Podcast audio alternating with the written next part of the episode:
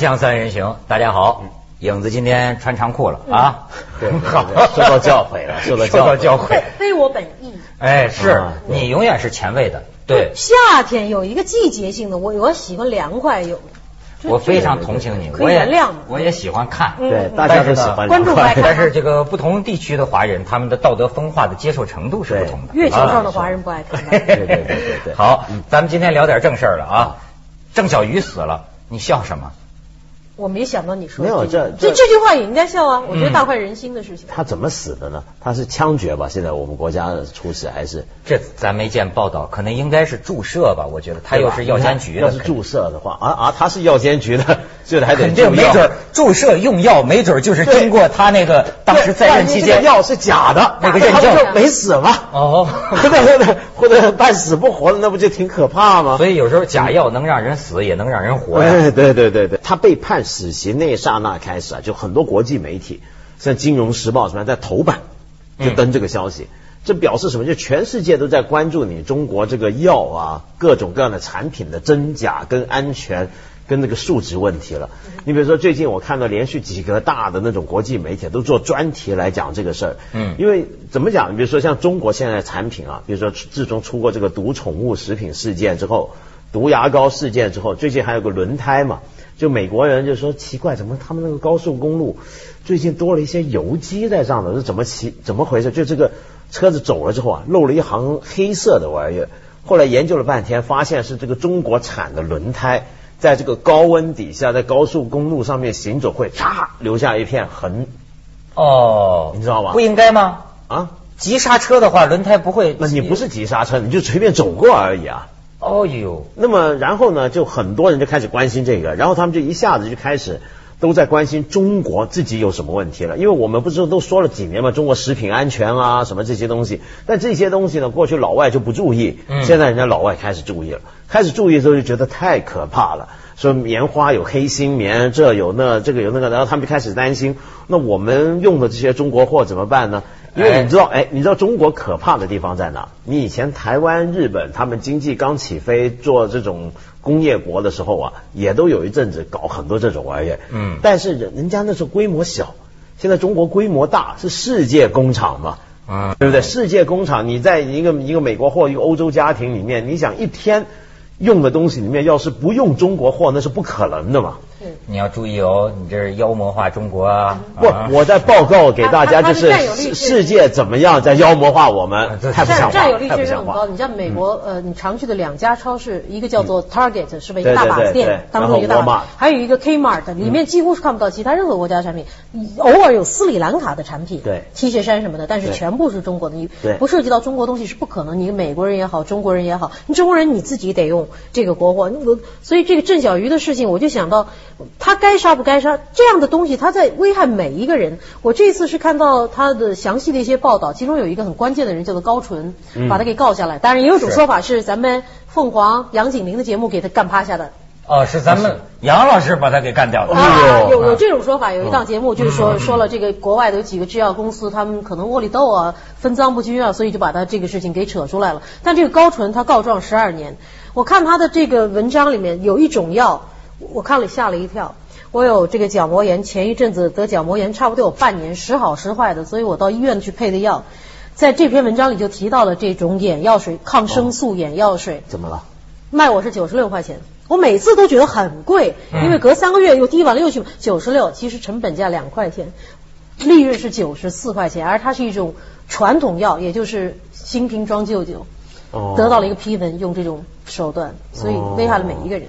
哎呦，你说这新瓶装旧酒啊，我跟你说一个旧瓶装新水吧，旧瓶装自来水吧。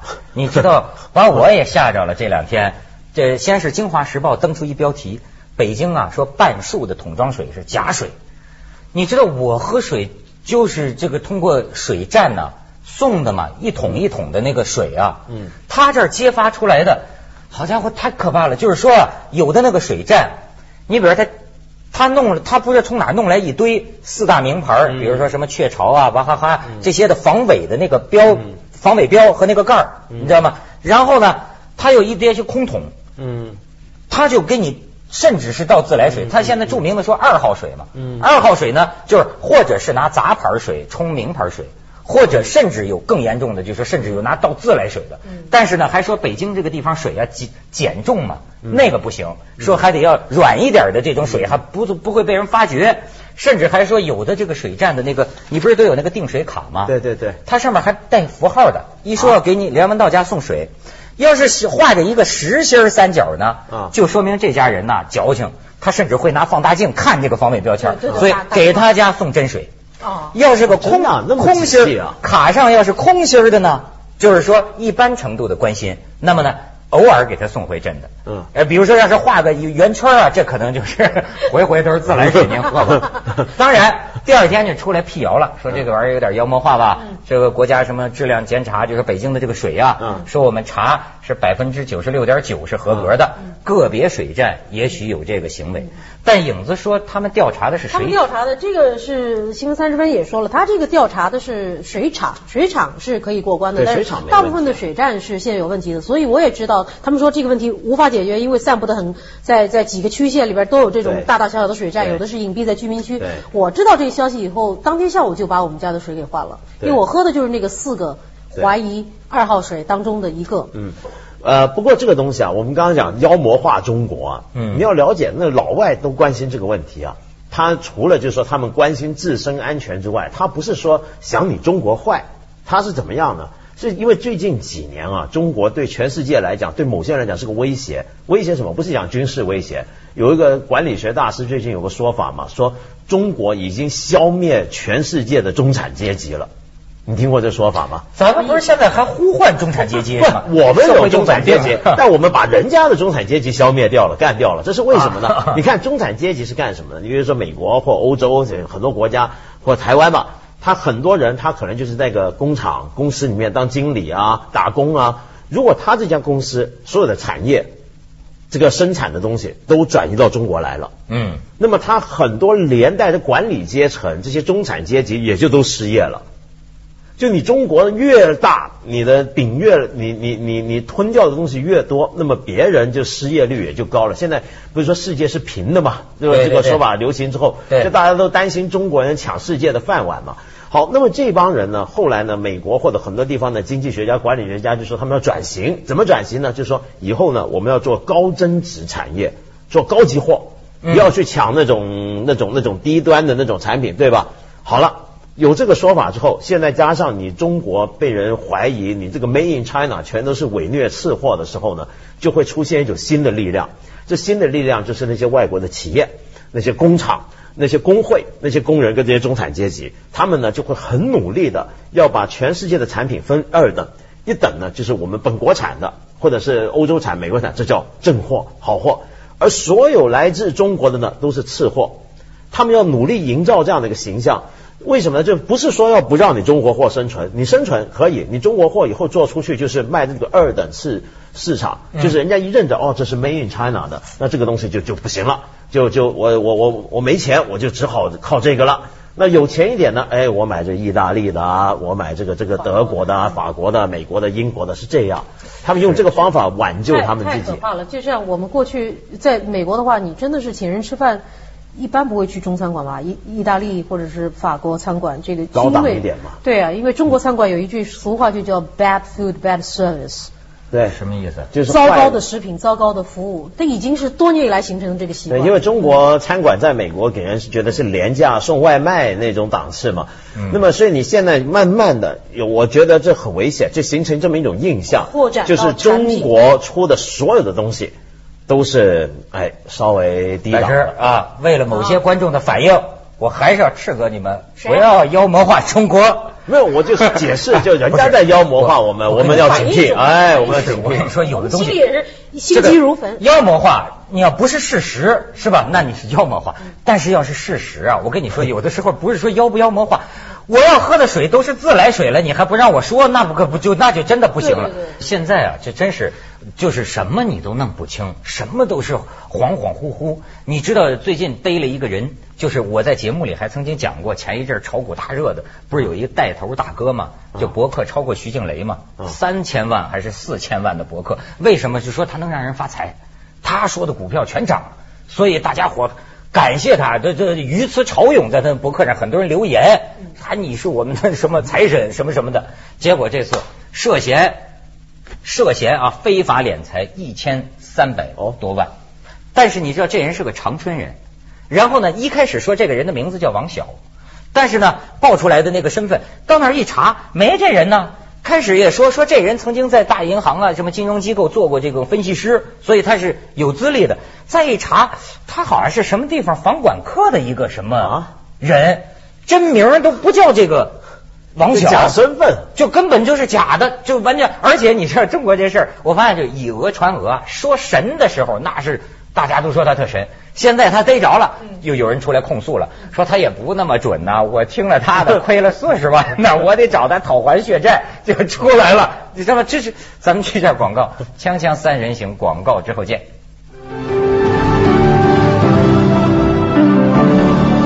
就这带头大哥呀，原来是怎么回事啊？他为什么说股票有一定的准确率啊？他后边有一个专业团队。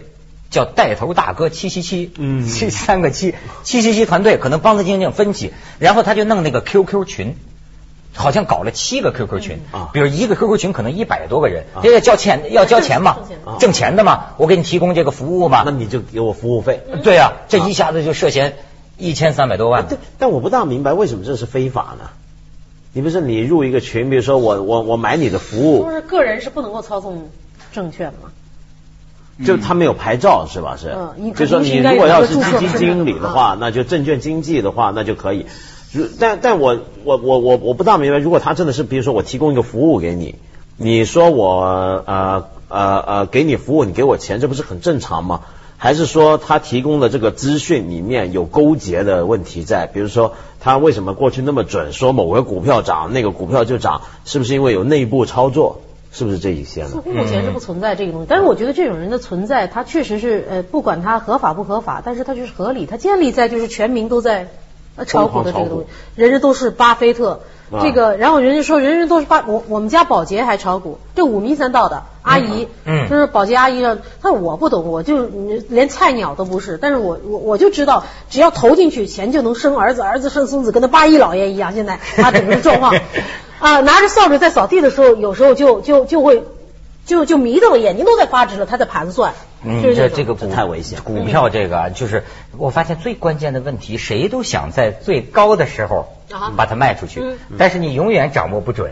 哎，今儿要卖了，灯它就下来了，要卖就这样悬着人的心。我跟你说一个事儿，可笑。我今天在网上看到的，说这个你们说中国人人都炒股，但是。牛顿都炒股，你知道吗？一七二零年说这个牛顿去拿了点钱，买了一只南海公司的股票，稍微涨了一点，老人家就把持不住了，就把它抛出去，一抛就大涨，然后他又用高价把它买回来，刚买回来马上就崩盘了。结果牛顿当时就写下一句名言，叫我能够算出天体运行的轨道，但我算不出人性的贪婪。啊，牛顿。对对对，马克思也炒股啊，爵士，马克思在英国的时候，哎，对啊，马克思。牛吗？啊，不是炒股嘛，就炒的不好嘛。那马克思我们知道他是靠恩格斯 来来来来来帮助他嘛，资助他嘛。所以你就明白为什么他声讨资本主义罪。对对，他搞不定这个东西。亏钱了，对，亏钱了。但有的人啊，心都有。对，像这个像有有的别的大的经济学家，就本身炒股也是很在行的。嗯。可是问题是炒股这东西啊，我觉得像你刚刚讲那个，就真的有点像呃一些小说看，说一九三零年代这个华尔街大崩盘，然后世界经济大萧条的前奏。就有这种有一个名言嘛，就是当你在街上一个擦鞋的鞋童帮你擦鞋的时候，都跟你谈股票的时候，嗯，你就明白危险来了。就是就是啊，但是你说这个贪呐，贪人心皆有之。嗯，呃，你我觉得不能不能问题不能呃贪，谁不想挣钱呢？但是问题在于。你比如说，现在有好多那个骗人的。你我为为为什么我说这个带头大哥有网络 QQ 群，我就想起来。你知道我们一个朋友他贪到什么程度？他去找去了。你知道就是骗人的，说哎，祝恭恭喜你啊，那个你中了个奖，我们就是根据什么手机号码还是什么号码抽你中奖啊，就是八万块钱的大奖啊。然后呢，我们就是需要你的一些什么个人资料什么什么的。这哥们你说太心急了，就问哎，你们在哪儿啊？你们在哪儿啊？然后对方就报了一个地址，是在天津的，你知道吗？这哥们是广州的，跑到天津去。他坐飞机，他坐拿了八万奖金是吧？天津，他等不及了，就那骗子那头跟他说，其实是为了套他个人资料，就你告诉我们个人资料，我们会把钱打到你的这个账户上去。他不用了，不用了，我去 去天津，你知道，等他找到那个那个电话里跟他说的那个地址的时候，他发现呢，一画一大圈，写一个字儿拆，就跑去真领钱去了。所以也没被骗到，但是骗他当时想，我领这八万块钱飞机票也值了，顺带上北京玩一趟。你说怎么这么单纯呢？这样的人还有吗？真有单纯。我做学生的时候就经常收到得了手机、手机、电脑了，我都从来不会信的啊。这个他们这种太多了，所以你说这种假的、这种骗的这种东西这么多之后啊，嗯，它会造成一个什么问题呢？就人家像我刚刚讲这种外国妖魔化中国这种言论，你记不记得有一回我们谈这个太湖大闸蟹啊？我就说嘛，这个问题啊，你深究下去不简单，不简单在什么地方呢？你外国人呢，本来如果给中国这种压力的话，那中国就是我们出口那关把好，对吧？把关啊，出口这关，出口这关全部都验明正货。是是粮货啊，上品的，我们才出去。可是问题是呢，这个东西也很难把。为什么呢？如果你万一背后你的生产过程有什么缺漏，你有时候你不是你前面这个到了最后那关出口的问题啊。你比如说像这个太湖，它出大闸蟹，它也出口的。你如果太湖水污染了。那你你你那什么叫出口那关把呢？你说那是吧？那个像蓝藻那个。我跟你说，我这阵就去无锡啊，我我看见了，我一下飞机我就说看蓝藻，看蓝藻 是成景点了，这是旅游项目。我跟你说，真漂亮。我给你们看个照片，真漂亮。太湖那源头主啊，你照下照片来啊，它那个蓝藻那个花纹啊，哎呀，就是 这还一种美。赌博的东西都是艳丽的面貌出现的。我连这去啊找酒店都困难，现在这是无锡市的头等大事。你知道说这个各个酒店住的都是这种环保论坛帮着治水的这种专家，然后我们搞活动嘛，我住在酒店，人主办单位晚上还给我送矿泉水，就现在他们还在喝这个矿泉水，但是说呀，这个水现在是暂时没味儿了。我听老百姓说，我就不知道了。说正下这两天下大雨嘛，说一下大雨啊，无锡市长肯定高兴了。因为一下大雨啊，稀释一些，淡化一些，它这个危机啊就小一些。但是不是等于蓝藻能解就解决了？因为我到那儿去，他们才告我，无为为什么就说太太湖那么大，怎么就无锡这么严重呢？无锡它那儿是个太湖的弯儿，等于说这蓝藻就进去出不来了，就堆在你那儿了。所以呢，现在就说这个呃，最近好像说温家宝总理还召集一帮高层官员开会，就谈这个中国发展问题嘛。嗯，因为这就是中国发展到一个地步，就是你到底要追求 GDP 呢？追求这样的一个经济发展呢，还是要很平衡的这么一种发展呢？因为最近还出一件事儿啊，说起来也是个妖魔化，我们就就当是外国人瞎编的啊。反正你已经是妖魔了。不不不不，我只是告诉给大家外国人怎么可恨啊。那 最近又闹了一个很可恨的消息，就是有一些国际上的一些的大报，那么也是在头版出了一个消息，就是说中国呢跟这个世界银行合作。合作做了什么呢？就关于中国环境的这个调查报告，因为这个东西中国越来越重视了，而且我们知道中国已经有些组织说它已经超越美国了，就二氧化碳排放量现在是世界第一大排放大国了。我知道我们劳斯莱斯的数量超过日本了。哎，对，没错，有钱了嘛。然后呢，就去研究啊，这环境的影响怎么办？那么这个研究结果呢，那个报纸就声称说中国应中国政府的要求呢。在这个报告里面抽掉了一些资料，跟抽掉了一张。那么世界银行那边呢，就还在争论跟这个中国政府，为什么呢？因为那里面抽掉的资料，其中包括一个数据呢，就是说中国每年因为环境污染而死亡的人数是多少？那个数字啊，那个报纸报的数字是挺可怕，是几十万。那么，但是后来呢，好像我们国家的政府也辟谣了。那么，在在记者发布会上就说没有，没没这回事儿，不是说没死几十万，是说我们绝对不会去抽这么样的一个数字出来。这个报告是客观的，如何如何，还在研究，就还没发，还没正式推出来。嗯，所以大家就看吧，到时候那个东西出来之后是怎么样的一个数字。妖魔呀，妖魔呀！感觉是全世界没啥事儿，就成天拿中国就当成一个靶子来哇 说这个事儿。不过我确实去世界其他的一些地方，你相对于中国的话，它确实这这块土地上的人们，这现在的这个对于金钱这种浮躁的贪婪这个东西，确实是比较突出的。嗯，锵锵三人行，广告之后见。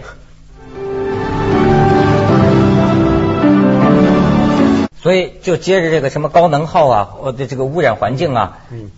洞庭湖，二十亿只老鼠爬出来了，我今天看到那个画面了。好家伙，现在你知道吗？在动员动员人民群众又展开灭灭鼠战争嗯。当年我们展开过灭麻雀，你参加过吗？我没有。我参加过捉苍蝇我参加过捉苍蝇。那时候专门到厕所里捉苍蝇，就就弄一小罐儿，还给老师，老师就给我小红花。啊我是先进学生，有时候连那个蛆，那个蛆更值钱，那个那个蛆。多少只蛆能换一个小红花玉的小红花？我忘了，那时候我们同学点数说，哎呀也不嫌脏，就是你几个你几个，有时候还跟梁文道这借，哎，我这玩意儿太。还有弄虚作假，在家里养着的。还有就是捉老鼠，捉捉老鼠跟这次洞庭这边捉老鼠的那个指标是一样的，老鼠尾巴。你知道吧啊？多少只老鼠尾巴就算数目。哎呦，你说这个密度，我看新闻上说呀，对上了。一棍子能打死两三个，一铁锹能拍死七八个拿个。网撩的。啊拿渔网这个这这老鼠，说生态平衡，就是生的食物链断了。嗯，一个原因啊是太湖这个水啊，不是洞庭湖，呃，对，不 是太湖，洞庭湖的水不是这不是就是降。越来越少嘛，水位降，所以湖滩上平常生活着大量的这个老鼠。老鼠，那水位一上涨，这老鼠嗖嗖嗖嗖吃庄稼呀，这就鼠灾呀，造成很严重的这个灾呀。你知道美国人预言，总有一天这个地球上会毁灭，是毁灭在昆虫手里。你知道，你听到这个理论？而且你知道啊灭鼠也有问题，就现在你已经变成不自然了，因为什么呢？人们现在联系到这个地方的人抓蛇，嗯，蛇是鼠的天敌，还有说抓猫头鹰，你把你这这吃蛇呀，吃猫头鹰啊，啊，是那玩意儿。啊，对呀、啊在那儿抓呀。啊你抓了这个天敌，你没有天敌吃这个鼠了，也有这个原因。对，其实中国人过去向来也吃很多这种野味啊什么吧，但过去人没那么多。现在我们到了最后啊，中国就是成也人口，败也人口。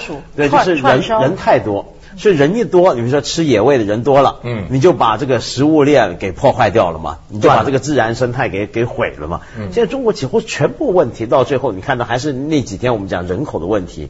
你比如说我们怎么样呃呃破坏了这个自然环境，砍了树，对不对？这个泥土流失，其实这也是人多嘛。在竞争生存资对啊，你人够多嘛，然后就变你成各个都地方不够嘛，都去抢那个嘛，那没办法，所以老鼠就出来跟你抢。但是问题是你把老鼠都干掉了之后，你又不知道后面接下来对，你也不知道，咱要真是成绩大，把二十亿灭绝了，这玩意儿也挺 猫就饿死了，猫就还饿死了，什么？